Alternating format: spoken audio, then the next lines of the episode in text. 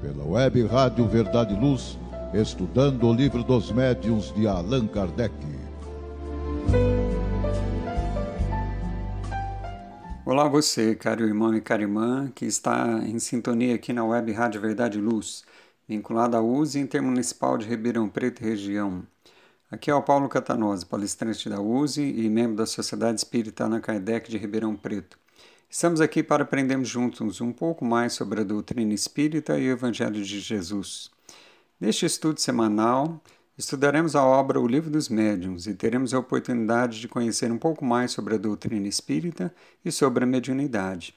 Como já dissemos em estudos anteriores, no Livro dos Médiuns está a parte da ciência espírita a qual foi complementada também com constante outras obras, como veremos nos estudos de hoje.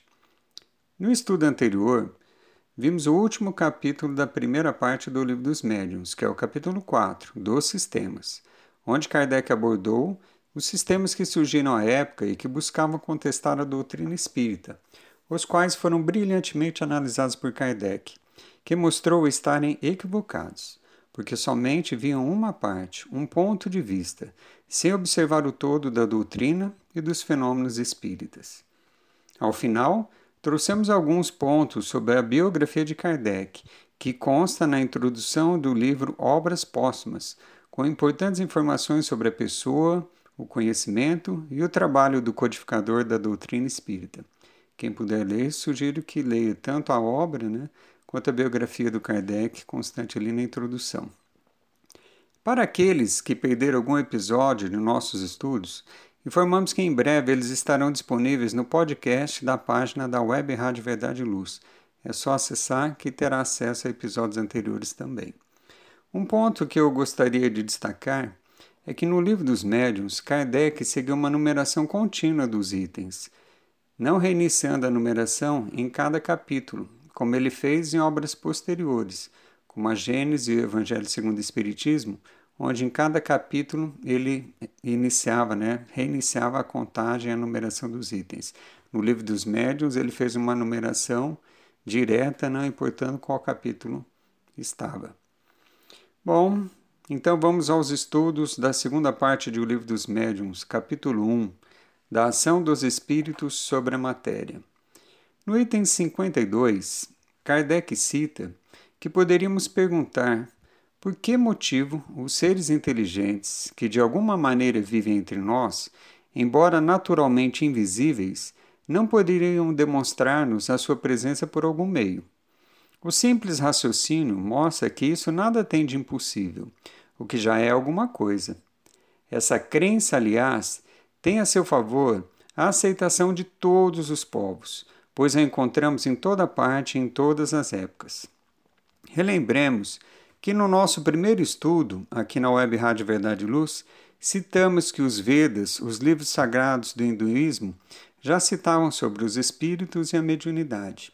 Como também encontramos essa crença, essas citações na Índia, na Pérsia, no Egito, na Grécia, em especial ali com os filósofos Sócrates e Platão, como também com os filósofos de Alexandria, Filon, Plotino, Porfírio, e também em várias passagens na própria Bíblia e no Evangelho. Kardec continua: Ora, uma intuição não poderia ser tão generalizada nem sobreviver através dos tempos sem ter alguma razão. Ela é ainda sancionada pelo testemunho dos livros sagrados e dos pais da Igreja. Podemos citar alguns da igreja, como São Gregório, São Clemente e Santo Agostinho, que falavam sobre mediunidade e contato com espíritos. E foi necessário o ceticismo e o materialismo do nosso século para relegá-la ao campo das superstições. Se estivermos, pois, em erro, essas autoridades também estão. Então, Kardec colocando que, principalmente ali a partir do século XIX, onde houve realmente uma cisão entre religião e entre ciência, né, que já se iniciou lá na Idade Média, como a gente bem sabe no decorrer da história. Kardec continua: Mas estas são apenas considerações lógicas. Uma causa, acima de tudo, contribui para fortalecer a dúvida. Numa época tão positiva como a nossa, em que tudo se quer conhecer, onde se quer saber o porquê e o como de todas as coisas, a ignorância da natureza dos espíritos e dos meios pelos quais podem manifestar-se. Conquistado esse conhecimento, o fato das manifestações nada apresenta de surpreendente e entra na ordem dos fatos naturais, como a gente vem estudando aqui no decorrer do Livro dos Médios. No item 53, Kardec menciona que a ideia que geralmente se faz dos espíritos torna a princípio incompreensível o fenômeno das manifestações. Elas não podem ocorrer sem a ação do espírito sobre a matéria. Por isso, os que consideram o espírito completamente desprovido de matéria perguntaram, com aparente razão, como pode agir materialmente. E nisso, precisamente, está o erro, porque o espírito não é uma abstração, mas um ser definido, limitado e circunscrito. O espírito encarnado é a alma do corpo. Quando deixa pela morte, não sai desprovido de qualquer envoltório. Todos eles nos dizem que conservam a forma humana, e com efeito, quando nos aparecem, essa forma que os reconhecemos. Ao mesmo tempo, apesar da falta do corpo, constatam a inteireza da personalidade. Tem uma forma que não os constrange nem os embaraça. Tem a consciência do eu, da individualidade. Que devemos concluir com isso? Que a alma não deixa tudo no túmulo, mas leva com ela alguma coisa. Então, Kardec já inicia aqui novamente a questão em relação ao espírito. A gente vai ver também mais à frente em relação à matéria, em relação aos fluidos, em relação ao perispírito. E aqui ele faz a abordagem né, em relação à continuidade da vida, né, a permanência da individualidade no espírito mesmo após o desencarne, a manter a sua aparência, né, geralmente a maioria deles mantém a aparência da sua última personalidade e assim por diante. Bom, agora vamos a um rápido intervalo. Não saia daqui, fique na sintonia da Web Rádio Verdade e Luz, que logo voltaremos com o estudo de O Livro dos Médiuns.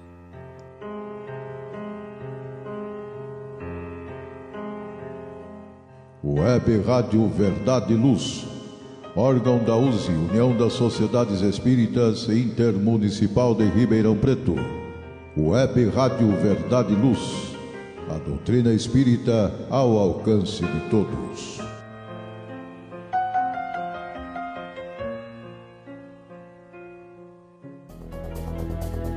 Está reformando ou construindo? A Elétrica Bege tem tudo em materiais elétricos, ferragens e ferramentas para sua residência ou construção. A Elétrica Bege tem lâmpadas de LED, fios e cabos flexíveis, torneiras, ventiladores e escadas em alumínio. A Elétrica Bege fica na rua João Guião, 1417, na Vila Virgínia. Telefone 3637-0202. Os preços mais imbatíveis de Ribeirão Preto você encontra na Elétrica Bege, Rua João Guião, 1417. Telefone 3637-0202.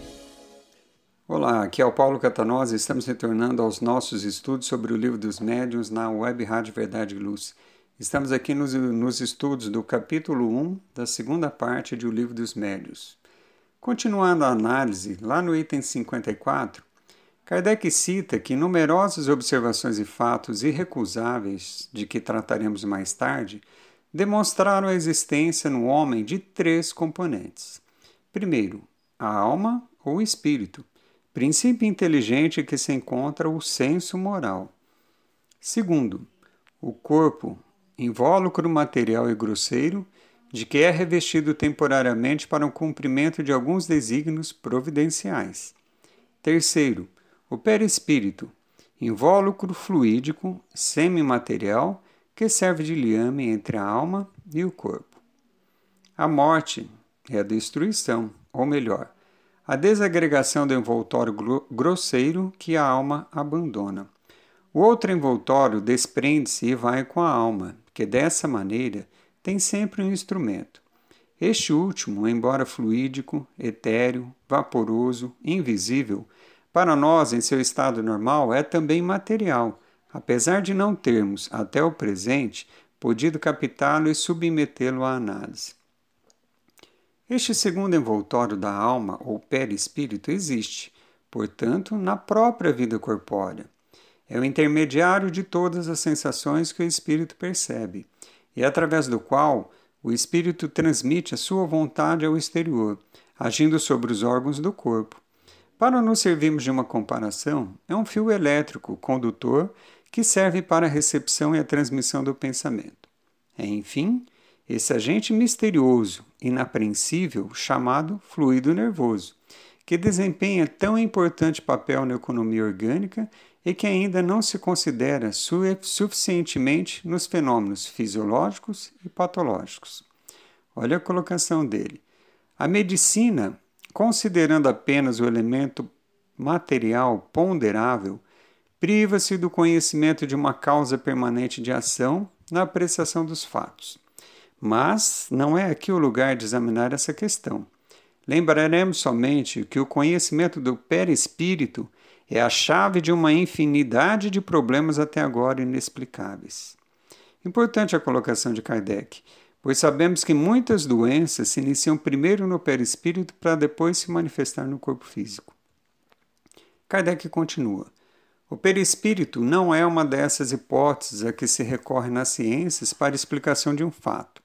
Sua existência não foi somente revelada pelos espíritos, pois resulta também de observações, como teremos ocasião de demonstrar.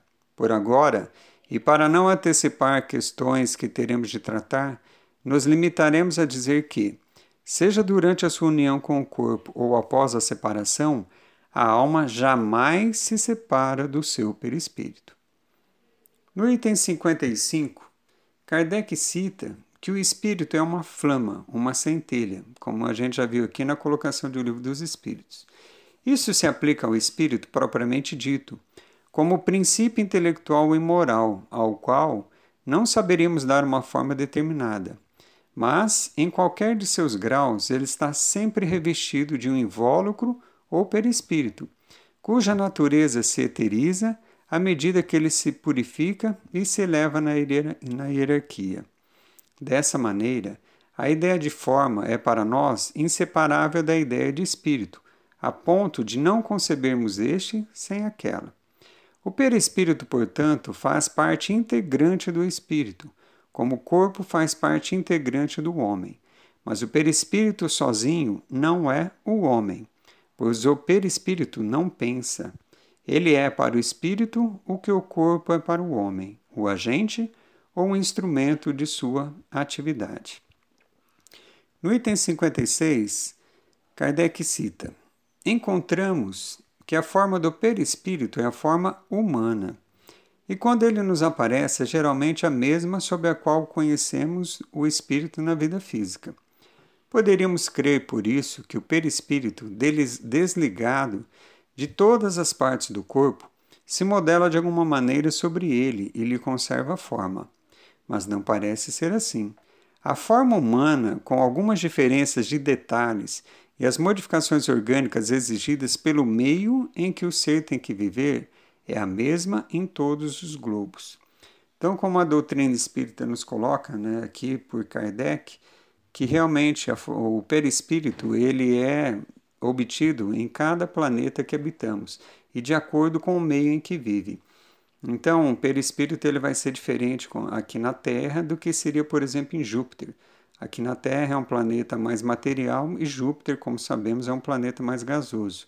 Então, a forma perispiritual do perispírito seria bem diferente. Lá seria mais etérea. É pelo menos o que dizem os espíritos, continua Kardec. E é também a forma de todos os espíritos não encarnados, que só possuem o perispírito. A mesma sob a qual, em todos os tempos, foram representados os anjos ou espíritos puros. De onde devemos concluir que a forma humana é a forma típica de todos os seres humanos, em qualquer grau a que pertençam. Mas a matéria sutil do perispírito não tem a persistência e a rigidez da matéria compacta do corpo. Ela é, se assim podemos dizer, flexível e expansível. Por isso, a forma que ela toma, mesmo que decalcada do corpo, não é absoluta. ela se molda à vontade do espírito, que pode lhe dar a aparência que quiser, enquanto o invólucro material lhe oferecia uma resistência invencível. Desembaraçado do corpo que o comprimia, o perispírito se distende ou se contrai, se transforma. Em uma palavra, presta-se todas as modificações segundo a vontade que o dirige. É graças a essa propriedade do seu invólucro fluídico que o espírito pode fazer-se reconhecer quando necessário, tomando exatamente a aparência que tinha na vida física, da última ou mesmo de encarnações anteriores, e até mesmo com os defeitos que possam servir de sinais para o reconhecimento. Os espíritos, portanto, são seres semelhantes a nós formando ao nosso redor toda uma população que é invisível no seu estado normal. E dizemos no estado normal porque, como veremos, essa invisibilidade não é absoluta. Já no item 57, Kardec diz: Voltemos a tratar da natureza do perispírito, que é essencial para a explicação que devemos dar. Dissemos que, embora fluídico, ele se constitui de uma espécie de matéria e isso resulta dos casos de aparições tangíveis, aos quais voltaremos.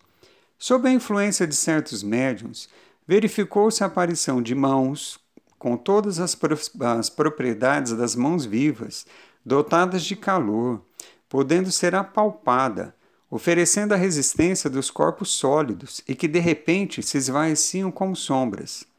A ação inteligente dessas mãos que evidentemente obedece a uma vontade ao executar certos movimentos, até mesmo ao tocar músicas num instrumento. Prova elas são parte visíveis de um ser inteligente, invisível. Sua tangibilidade, sua temperatura, a impressão sensorial que produzem, chegando mesmo a deixar marcas na pele, a dar pancadas dolorosas, a acariciar delicadamente, provam que são materialmente constituídas. Sua desaparição instantânea prova, entretanto, que essa matéria é extremamente sutil e se comporta como algumas substâncias que podem, alternativamente, passar do estado sólido ao fluídico e vice-versa. Então, Kardec faz uma abordagem aqui das experiências que eles tiveram à época, né, de materialização de mãos, que chegaram até a tocar instrumentos, chegar, chegavam a acariciar as pessoas, chegavam, as pessoas colocavam, né, tocavam essas mãos e davam realmente a, a sensação de calor e tudo mais como foi colocado. Bom, vamos agora mais um intervalo e em breve voltaremos aqui na Web Rádio Verdade Luz com o estudo de O Livro dos Médiuns. Fique aqui na sintonia. Livraria Espírita Verdade Luz. Obras básicas da codificação kardeciana e subsidiárias. Romances, contos, mensagens, revistas, jornais, calendários, CDs, DVDs, publicações diversas. Toda a temática espírita a um custo muito baixo. Local de fácil acesso. Livraria Espírita Verdade e Luz na Praça Carlos Gomes, no Calçadão da General. Telefone 0 Operadora 16 3610 Livraria Espírita Verdade e Luz. O ponto de encontro no coração de Ribeirão Preto. WhatsApp 9 2000 3870. Livraria Espírita Verdade Luz.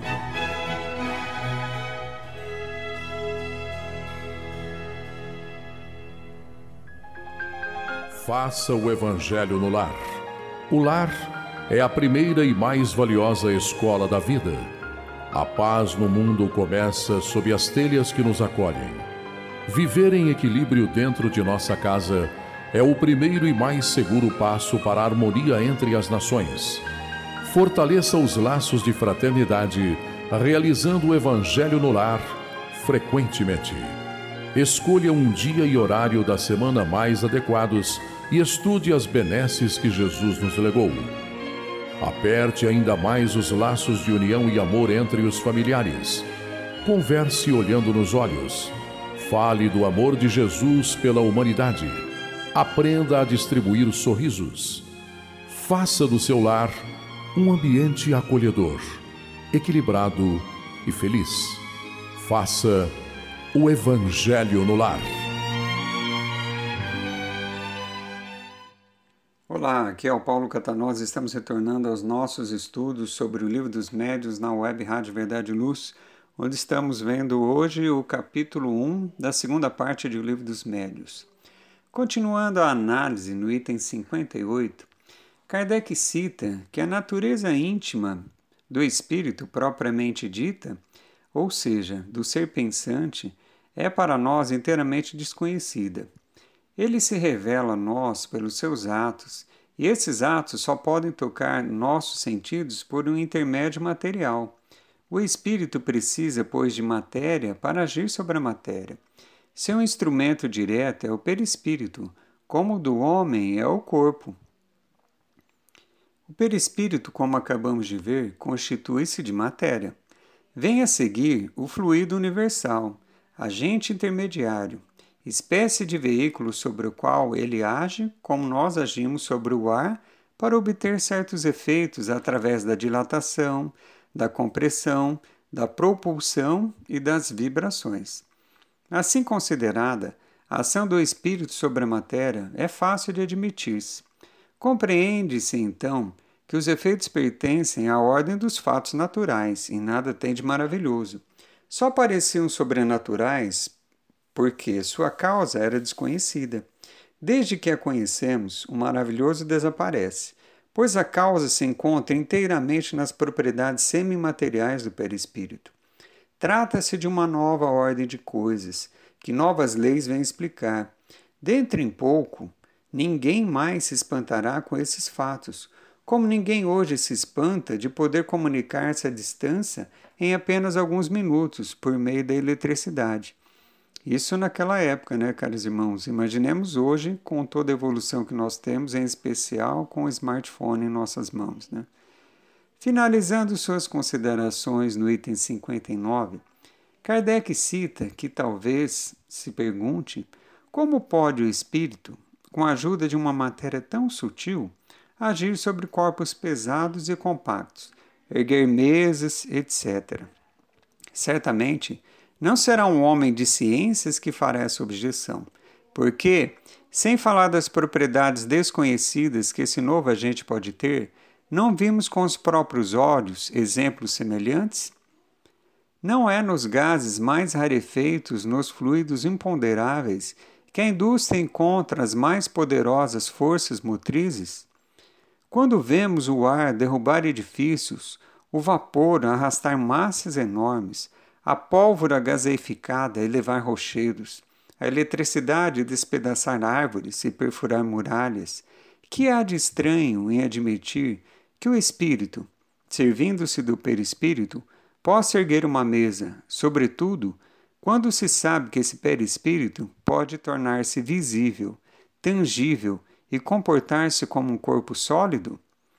Naquela época, Kardec fez citações de tipos de energias conhecidas de então. Quanto mais nós hoje temos que ter essa certeza, pois já conhecemos a energia atômica, tivemos avanços com a física quântica e mesmo o poder da energia mental que a nossa ciência vem estudando né, já a longa data. E as colocações de Kardec aqui foram sempre né, de testemunhos, de experimentações que ele acompanhou lá na época, em especial em Paris. Agora, vamos recorrer a outras obras da doutrina espírita para aprofundarmos um pouco mais sobre as colocações de Kardec neste capítulo sobre espírito, perispírito, fluido e matéria. Buscando lá no Livro dos Espíritos, na questão 27, encontramos que a criação divina abrange a existência de dois elementos gerais no universo: espírito e matéria. Assim, Deus, espírito e matéria constituem o princípio de tudo o que existe, ou seja, a Trindade universal. Lembrando que a individualidade denominada espírito representa a humanização do princípio inteligente, que na codificação espírita recebe o nome de espírito. Já a matéria, nas inúmeras formas existentes no plano físico e no espiritual, tem origem no elemento primordial denominado fluido universal. também conhecido como fluido primitivo ou elementar, e ainda matéria cósmica primitiva, termo esse adotado por Kardec em A Gênese, no capítulo 6, no item 1. Em síntese, o espírito é o mesmo que princípio inteligente do universo, que deu origem ao ser humano, o espírito, porque a inteligência é o seu atributo essencial, enquanto o princípio material, presente no fluido universal, é o elemento formador de todos os tipos de matéria encontradas no universo. Nos estudos, encontramos que o espírito é a individualidade que, na forma de princípio inteligente, passou por um longo processo evolutivo nos reinos inferiores da natureza, em ambos os planos de vida, até atingir a condição humana, dotada de razão e livre-arbítrio. Assim, Conforme consta na questão 79 de O Livro dos Espíritos, os espíritos são a individualização do princípio inteligente, como os corpos são a individualização do princípio material. Na questão 84 de O Livro dos Espíritos, encontramos que os espíritos são seres humanos criados por Deus para habitarem o plano espiritual, denominado mundo normal primitivo. O mundo dos espíritos ou das inteligências incorpóreas. Contudo, a encarnação e as reencarnações sucessivas lhes são impostas como medida de progresso.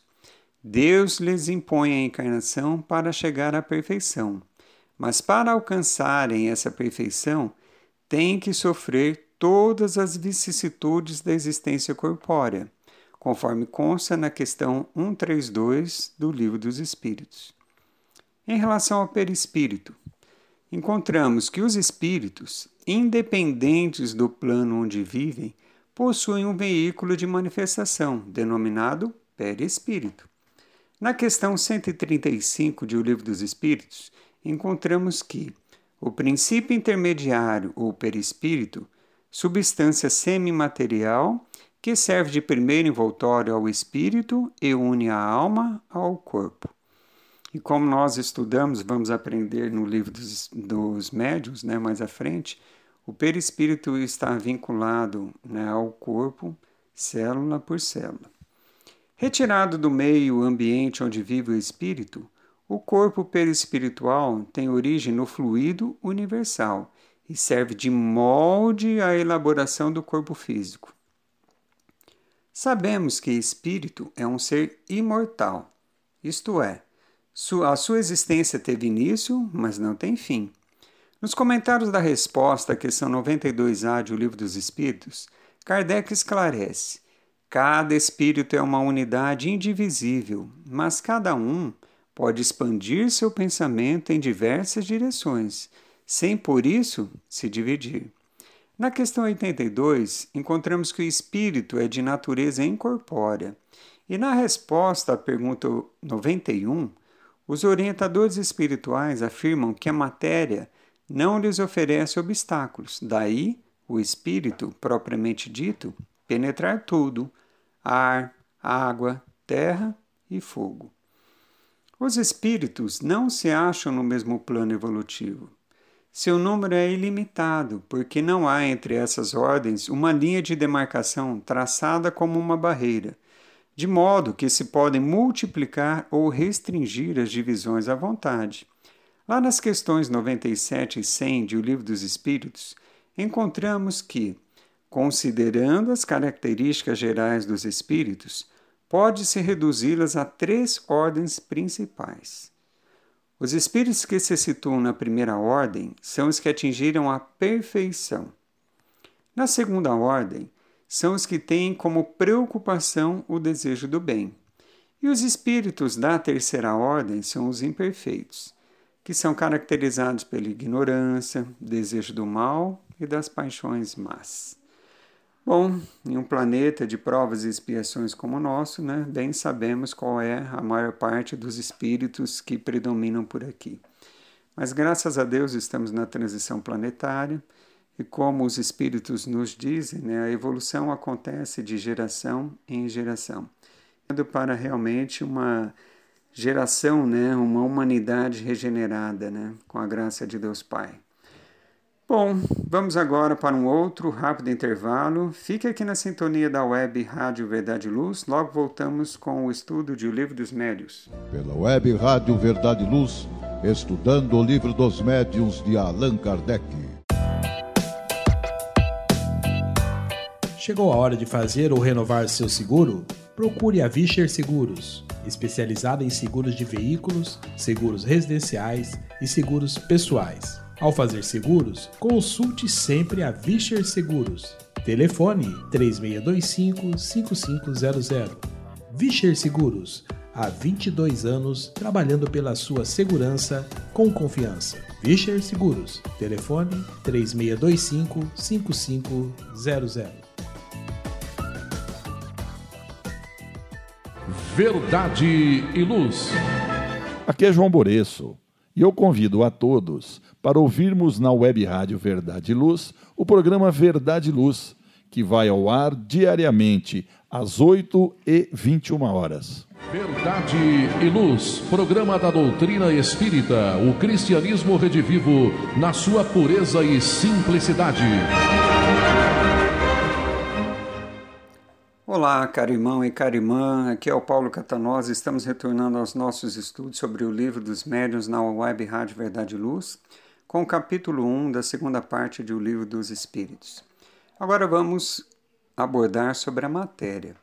Sobre a matéria, encontramos na questão 22A do livro dos Espíritos que para que o espírito possa atuar ou agir, necessita da matéria, que é o instrumento de que este se serve e sobre o qual, ao mesmo tempo, exerce sua ação. Nos comentários dessa questão, Kardec conclui que, deste ponto de vista, pode dizer-se que a matéria é o agente, o intermediário com o auxílio do qual e sobre o qual atua o espírito. Toda matéria existente no universo visível e invisível tem origem no fluido cósmico ou matéria cósmica primitiva no livro A Gênesis, lá no capítulo 6, no item 17, Kardec informa que a matéria cósmica primitiva continha os elementos materiais, fluídicos e vitais de todos os universos que desdobram suas magnificências diante da eternidade. Ela é a mãe fecunda de todas as coisas, a primeira avó e, sobretudo, a eterna geratriz. O espírito André Luiz no livro Evolução em Dois Mundos, lá na primeira parte, no capítulo 1, no item Plasma Divino, ele denomina o fluido cósmico universal de plasma divino, hausto do Criador, ou força nervosa do Todo Sábio, e completa. Nesse elemento primordial vibram e vivem constelações e sóis, mundos e seres como peixes no oceano. A concepção usual que se tem de matéria está fortemente relacionada com aquilo que os sentidos corporais captam. No entanto, os espíritos desencarnados, embora não possuindo corpo físico, estão rodeados por matéria e atuam sobre ela porque o mundo espiritual, ainda que invisível, possui matéria, que para nós encarnados seria classificada como energia, um tipo de matéria cujas moléculas vibram em outra dimensão. André Luiz, pondera aqui. Na essência, toda matéria é energia tornada visível, e que toda energia, originariamente, é força divina de que nos apropriamos para interpor os nossos propósitos aos propósitos da criação. Em A Gênese, lá no capítulo 6, no item 3, Kardec, analisando a constituição intrínseca da matéria, afirma: Entretanto, podemos estabelecer como princípio absoluto que todas as substâncias, conhecidas e desconhecidas, por mais desiguais que pareçam, quer do ponto de vista da sua constituição íntima, quer sob o aspecto de suas ações recíprocas, não são, de fato, senão modos diversos sob os quais a matéria se apresenta, variedades em que ela se transforma sob a direção das forças inumeráveis que a governam. Em relação aos fluidos, sabemos que fluido é a designação genérica dos líquidos e gases que, em oposição aos elementos sólidos propriamente ditos, possuem a capacidade de escoar com grande facilidade. Classificados como matéria, os fluidos originam-se, obviamente, do fluido universal. Lá na Gênesis, no capítulo 6, no item 10, Kardec cita que há um fluido etéreo que enche o espaço e penetra todos os corpos. Esse fluido é o éter, ou matéria cósmica primitiva, geradora dos mundos e dos seres. São inerentes ao éter as forças que presidiram as metamorfoses da matéria, as leis imutáveis e necessárias que regem o mundo. Essas forças múltiplas, indefinidamente variadas segundo as combinações da matéria, localizadas segundo as massas, diversificadas em seus modos de ação, de acordo com as circunstâncias e os meios, são conhecidas na Terra sob os nomes de gravidade, coesão, afinidade, atração, magnetismo, eletricidade ativa. Os elementos fluídicos do plano físico ou do espiritual produzem movimentos vibratórios e ondulantes, que, como energia, se expressam de diferentes formas, que são sonora, luminosa, calorífica, eletromagnética, mental, etc. Então vejam em relação à colocação da energia mental já naquela época. E hoje né, os nossos cientistas vêm comprovando né, o poder da energia mental. Na Gênese, no capítulo 14, no item 2, encontramos que o fluido cósmico universal apresenta-se no universo sob dois estados distintos: o de eterização ou de imponderabilidade, que é qualidade do que não se pode pesar, considerado o estado normal primitivo. Comum no plano espiritual, não é uniforme sofrendo infinitas variações muito além das que ocorrem no plano material. Há também o outro estado, que é o de materialização ou de ponderabilidade, que pode ser pesado, que é, de certo modo, consecutivo ao primeiro. Estes predominam no plano físico, como o nosso.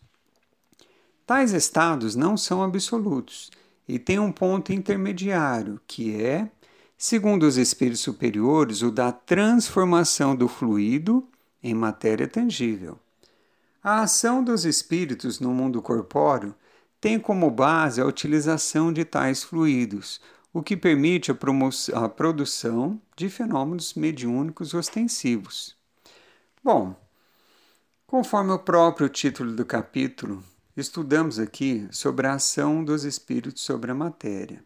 Mas, para finalizar, eu gostaria de destacar um ponto muito importante que encontramos na questão 459 do Livro dos Espíritos, que eu recomendo a leitura por todos, onde lá consta a informação de que os espíritos influem em nossos pensamentos, em nossos atos, muito mais do que imaginais, pois, frequentemente, são eles que vos dirigem. Então, aqui vemos, né, uma vez mais, a importância do estudo sobre a mediunidade. Como é que estamos aqui fazendo aqui na Web Rádio Verdade e Luz, no estudo de O Livro dos Médios. Então, contamos né, com a presença de vocês aqui para aprendermos um pouco mais juntos sobre a doutrina espírita, em especial nos nossos estudos sobre a mediunidade. No nosso próximo episódio, continuaremos os estudos da segunda parte do Livro dos Médiuns, com o capítulo 2 das manifestações físicas. Provavelmente também abrangeremos o capítulo 3 das manifestações inteligentes e o capítulo 4, que é a teoria das manifestações físicas. Então estejam conosco num próximo episódio do estudo dos livros do dos médiuns para aprofundarmos um pouco mais os estudos sobre a mediunidade. Que Deus Pai e o Mestre Jesus abençoe a todos vocês e as suas famílias. Até o nosso próximo programa. Pela web Rádio Verdade e Luz, estudando o livro dos médiuns de Allan Kardec. Você acompanhou pela web Rádio Verdade e Luz mais um programa de estudos e divulgação da doutrina espírita. Fique ligado na nossa programação.